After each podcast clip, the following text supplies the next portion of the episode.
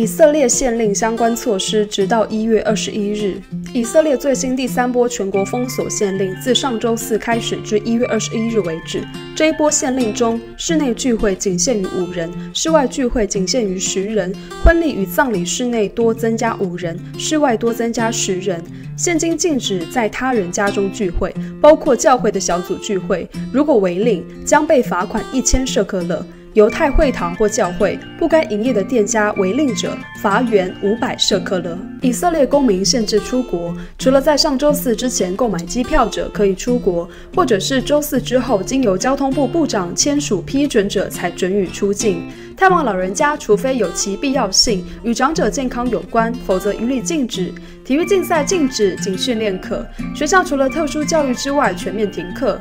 工作职场部分，除了需要员工一定要到工作的公司之外，包括服务提供工商以修复、维护、交付、工资支付等工作内容一定要外出，否则一律禁止。餐厅仅提供送餐服务，全面禁止开放。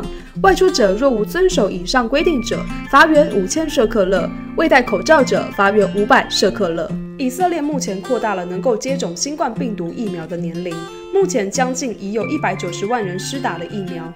卫生部周二公布最新数据，以色列在周日仍然增加了九千五百八十九名新冠病毒确诊病例，在过去二十四小时内进行了十二万六千五百八十四例检疫中，其中有百分之七点六的测试结果为确诊病例，死亡人数已攀升至三千七百零四名，全国确诊病例已超过七万名，来到七万四千六百三十九确诊病例，尚有一千七百五十九位病患仍在医院。为以色列疫情尽快平复，止息祷告。以色列居全球首位接种疫苗国家。以色列总理纳坦雅胡上周三表示，总部位于美国的莫德纳制药巨头生产的第一批新冠病毒疫苗于周四抵达以色列，这是我为以色列百姓所付出的努力。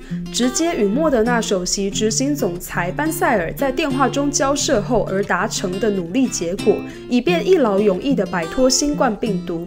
此疫苗将分配给由于隔离以及其他因素而无法到接种疫苗中心的百姓。现今以色列是全球国家最快得着疫苗以及最多百姓接种疫苗的国家，为巴勒斯坦祷告。根据以色列当地电视新闻媒体报道，以色列秘密向巴勒斯坦自治政府运送新冠病毒疫苗。这些特殊使用与人道主义的疫苗尚未使用，将于本周交付，目的是协助特殊的人道主义案件。现今巴勒斯坦自治政府主席阿巴斯本人尚未接种疫苗。就巴勒斯坦权力机构官员上个月宣布，他们预计将从俄罗斯获得四百万新冠病毒疫苗。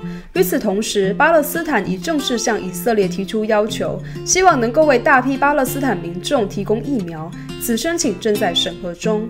巴勒斯坦自上个月中旬当日确诊人数破两千名，截至一月九日，当日确诊人数为八百二十二名，已渐为趋缓。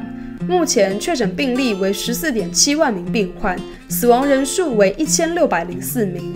继续为巴勒斯坦新冠疫情得以控制并蒙神保守祷告。如果希望每周固定收到耶路撒冷全球华人敬拜中心影音新闻，请扫描 QR code 加入我们的社群平台。若您喜欢这则新闻，请记得帮我们分享哦。